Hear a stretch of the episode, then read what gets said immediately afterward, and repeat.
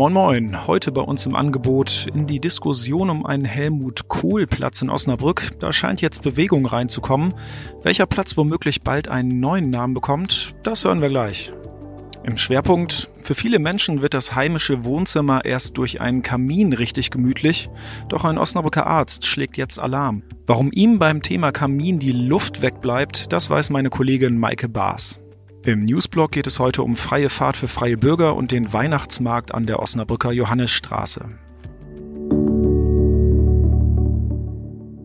Sie hören immer der Hase nach, den Podcast aus der NOZ Lokalredaktion am Montag, den 18. November, heute mit Sebastian Philipp. Einen Willy-Brandt-Platz in Osnabrück gibt es schon. Auch andere Bundeskanzler und Bundespräsidenten haben bereits ihren Platz in Osnabrück. Nun soll auch Helmut Kohl zu dieser Ehre kommen. Mein Kollege Rainer Lahmann-Lammert hat äh, zu diesem Thema recherchiert, nicht erst seit heute. Rainer, ein Helmut Kohl-Platz, den gibt es in Osnabrück noch nicht. Aber es gibt schon reichlich Diskussionen um diesen Platz. Ähm, jetzt nimmt die Diskussion ja ein bisschen Fahrt auf und es soll tatsächlich irgendwann mal einen Helmut Kohl-Platz geben. Wo denn? Das Ganze sieht schon sehr konkret aus. Es handelt sich um die Wallkreuzung, also Martini-Straße, Heger Torwall, Neuer Graben und Schlosswall. Diese Kreuzung soll nach Helmut Kohl benannt werden. Ähm, es gab ja schon kurz nach dem Tod von Helmut Kohl im Jahr 2017 ähm, ja erste Überlegungen, die natürlich von der CDU ausgingen seinerzeit. Ähm, Ursprünglich sollte ja ein anderer Platz mal nach dem äh, Kanzler der Einheit benannt werden. Äh, du hattest damals ja schon recherchiert und es gab nicht nur Gegenliebe für diesen Vorschlag. Ja, es ging um den Berliner Platz und der Berliner Platz hat im Gegensatz zur Wallkreuzung auch Anwohner, nämlich ein Haus, Berliner Platz 1, das ist dieses grüne siebenstöckige Haus äh, und fast alle Leute, die in diesem Haus waren, haben sich mit ihrer Unterschrift dagegen ausgesprochen, dass der Platz nach Helmut Kohl benannt wird und sie eine neue Adresse bekommen. Hm, seitdem sind ja ein paar Monate ins Land gezogen und äh, viel Wasser ist die Hase runtergelaufen. Was hat sich denn seitdem getan? Gab es da irgendwie einen, einen Umdenken? Der Vorschlag, den Berliner Platz nach Helmut Kohl zu benennen, kam ja vom CDU-Fraktionsvorsitzenden Fritz Brickwede und das schon sehr kurz nach dem Tod von Helmut Kohl. Normalerweise lässt man drei Jahre darüber verstreichen. Äh, er fand es aber so wichtig, dass das kurzfristig geschieht und dann wurde das zuerst äh, auch so äh, vorgeschlagen, dass der Berliner Platz nach Helmut Kohl benannt wird. Herr Brickwede hat sich damals auch mit den Leuten aus diesem Haus zusammengesetzt. Ich war dabei, habe damals darüber berichtet. Das war eine sehr sachliche Atmosphäre, aber die waren auch sehr entschlossen, dass sie das auf keinen Fall haben wollen. Und äh, dann wurde eben nicht mit der Brechstange diese Sache weiterverfolgt, sondern äh, man ließ die Sache ruhen zunächst einmal und dann kam einige Zeit später der Vorschlag, man könnte ja auch die Wahlkreuzung nach Helmut Kohl benennen. Das ging dann jetzt durchs Verfahren, das war mehrfach im Kulturausschuss und dann kam auch kurz äh, danach nochmal der Vorschlag auf den Tisch, lassen wir es doch mal bei der üblichen Praxis.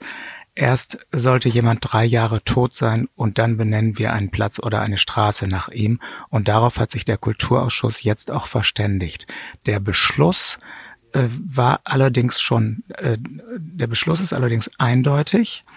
Äh, der Kulturausschuss hat sich einstimmig dafür ausgesprochen, dass der Platz an der Wallkreuzung nach Helmut Kohl benannt wird. Allerdings kommt diese Sache jetzt erst nach drei Jahren, drei Jahre nach dem Tod von Helmut Kohl in den Rat. Helmut Kohl ist am 16. Juni 2017 gestorben, also dann in der ersten Ratssitzung nach den Sommerferien vermutlich im Jahr 2020. Und äh, wahrscheinlich wird der Rat dann zustimmen, denn wenn das Votum jetzt einstimmig war, bahnt sich das an. Okay, Rainer, vielen Dank für die Info. Osnabrück bekommt also wahrscheinlich im nächsten Jahr seinen Helmut Kohl-Platz. Vielen Dank. Gern geschehen.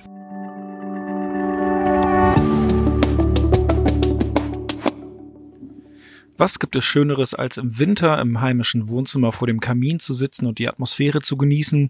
Das denken sich viele Leute, doch nicht für alle ist das Thema Kamin ein schönes Thema. Das hat meine Kollegin Maike Baas zumindest rausgefunden. Maike, du hast dich mit jemandem getroffen, für den Kamine ähm, ja irgendwie ein rotes Tuch zu sein scheinen. Ähm, wer ist das und worum geht's in deiner Geschichte? Also ich habe mich mit einem Arzt am Westerberg getroffen, der äh, persönlich ähm, insofern betroffen ist von Kaminluft, als er auch Asthmatiker ist, ähm, gleichzeitig aber als Arzt relativ gut nachvollziehen kann, was da in seinem Körper passiert. Und er sagt, dass er abends äh, in der Heizperiode viel weniger Luft bekommt, also richtig gegenatmen muss, weil so viele Nachbarn von ihm mit Kaminen tatsächlich heizen, ähm, dass es ihm die Luft abschnürt und er wirklich Probleme hat, Luft zu bekommen. Nun gibt's ja Holzkamine nicht erst seit gestern. Früher war es ja so, dass ähm, sehr viele Leute mit äh, solchen Kaminen, Kaminen geheizt haben. Ich glaube, das Thema ist ein bisschen ähm, aufs Trapez gekommen in den vergangenen Jahren, ähm, weil Holzkamine ja, äh, ja sozusagen klimaneutral arbeiten. Aber ist denn die, die Zahl der Kamine in Osnabrück in den letzten Jahren so gestiegen, dass ähm, nun auf einmal die Luft schlechter wird? Also es ist so, dass es ein Hoch gab, offenbar Anfang der Jahrtausendwende. Äh, also da haben viele Leute, die ein Haus gebaut haben, auch gedacht, ich brauche jetzt auch einen Kamin. Das gehörte irgendwie so zum Inventar, was man sich auch an Gemütlichkeit ähm, gönnen wollte. Ähm, in den letzten Jahren hat die Anzahl der Kamine in Osnabrück eher wieder abgenommen.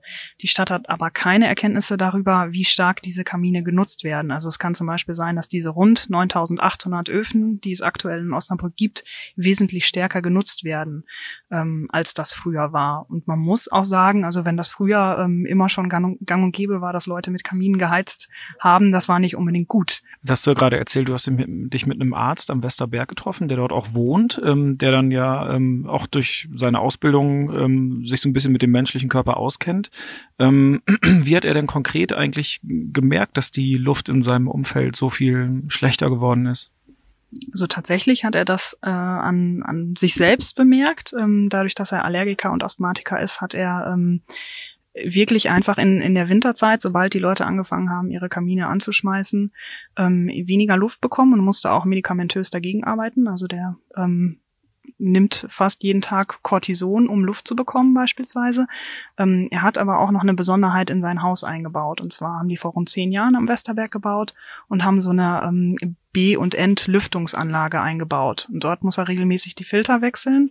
Und beim letzten Filterwechseln hat er gesagt, ist es ihm echt eiskalt den Rücken runtergelaufen. Er hat diese Anlage aufgemacht, die Filter rausgenommen und die waren halt relativ schwarz. Und äh, das hat ihn schon erschrocken, weil er sich irgendwie vorstellt, wenn er diese Anlage nicht hätte und er würde einfach die Fenster aufmachen, dann wäre das die Luft, die er einatmen würde, immer. Ähm, er hat aber auch die Befürchtung, dass diese Anlage nicht alles rausfiltert und dass Teile davon immer noch in seiner Atemluft landen und er davon noch kränker wird. Äh, Maike, gibt es denn eigentlich Regelungen hier in der Stadt Osnabrück oder auch ganz generell, ähm, die eben den, diesen Themenzusammenhang ähm, betreffen, Kamine und, und Luftqualität? So eigentlich ist, ähm, sind quasi diese Emissions ähm, Grundregeln ähm, Bundesgesetze. Also der Bund schreibt vor, ähm, wie dreckig darf ein Kamin sein und wann muss zum Beispiel ein zu dreckiger, zu alter Kamin stillgelegt werden. Also dafür gibt es so frist bestimmte Fristen. Ähm, die Stadt Osnabrück hat bisher keine darüber hinausgehenden eigenen Regelungen getroffen, die beispielsweise strenger wären als das, was der Bund vorschreibt. Das wäre aber möglich.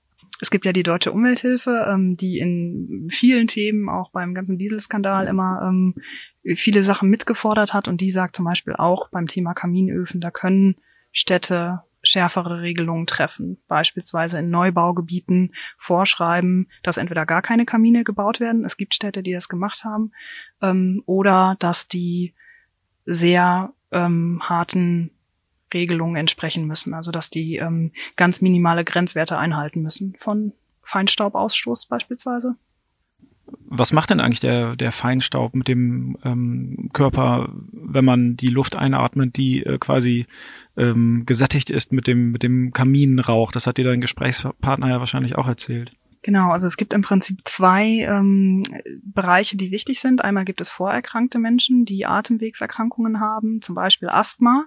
Ähm, für die ist quasi so eine dauerhafte Belastung mit äh, Schadstoffen in der Luft gefährlich ähm, äh, und auch belastend. Also die kriegen dann deutlich weniger Luft und haben Probleme, ähm, Luft zu bekommen. Und dann gibt es aber auch wirklich diese ultrafeinen Feinstaubpartikel, die ähm, auch bei nicht vorerkrankten Menschen zu ähm, schwerwiegenden Erkrankungen führen können. Also wenn du diese ultrafeinen Partikel einatmest und die können nicht nur ganz tief in die Lunge eindringen, so, sondern sogar ins Blut gelangen, dann kannst du davon theoretisch nie einen Schlag bekommen. Okay, Maike, vielen Dank. Sehr gerne. Und jetzt sind wir schon beim Newsblock. Den heutigen Montag, den dürften viele Pendler richtig herbeigesehnt haben, so ungefähr wie Weihnachten, Ostern und Geburtstag und das am gleichen Tag. Denn nach knapp siebenjähriger Bauzeit wurde heute die Lücke der A33 zwischen Bockholzhausen und Halle geschlossen. Die Fahrzeit verkürzt sich durch das neue Autobahnstück je nach Verkehrslage um bis zu eine Stunde. 167 Millionen Euro hat der Lückenschluss letztendlich gekostet und jetzt werden bis zu 40.000 Fahrzeuge täglich auf dem neuen Teilstück prognostiziert. Ja, lange dauert es nicht mehr, bis es auch in Osnabrück wieder recht weihnachtlich wird. Vor dem Dom und dem Rathaus, auf dem Ledenhof und auch im Schloss Innenhof gibt es drei Weihnachtsmärkte in der Osnabrücker Innenstadt. Dort gibt es für die Besucher Glühwein, eine Eislaufbahn und viele andere schöne Dinge. Etwas in Vergessenheit geraten ist dabei allerdings der Weihnachtsmarkt an der Johannisstraße. Zuletzt vor zwei Jahren bauten die Schausteller vor der Johanneskirche dort ihre Buden auf, doch angesichts der Baustellen lief das Geschäft eher suboptimal. Doch jetzt gibt es Überlegungen, den Budenzauber wiederzubeleben. Der Schaustellerverband sucht aktuell nach, Zitat, mutigen Schaustellern und Finanziers für das Vorhaben. In diesem Jahr wird es natürlich nichts mit der Idee, aber im nächsten Jahr könnte der Weihnachtsmarkt in der südlichen Innenstadt ein Comeback feiern. Wir feiern morgen wieder unser Comeback. Ich hoffe, Sie konnten was mitnehmen. Bis dann.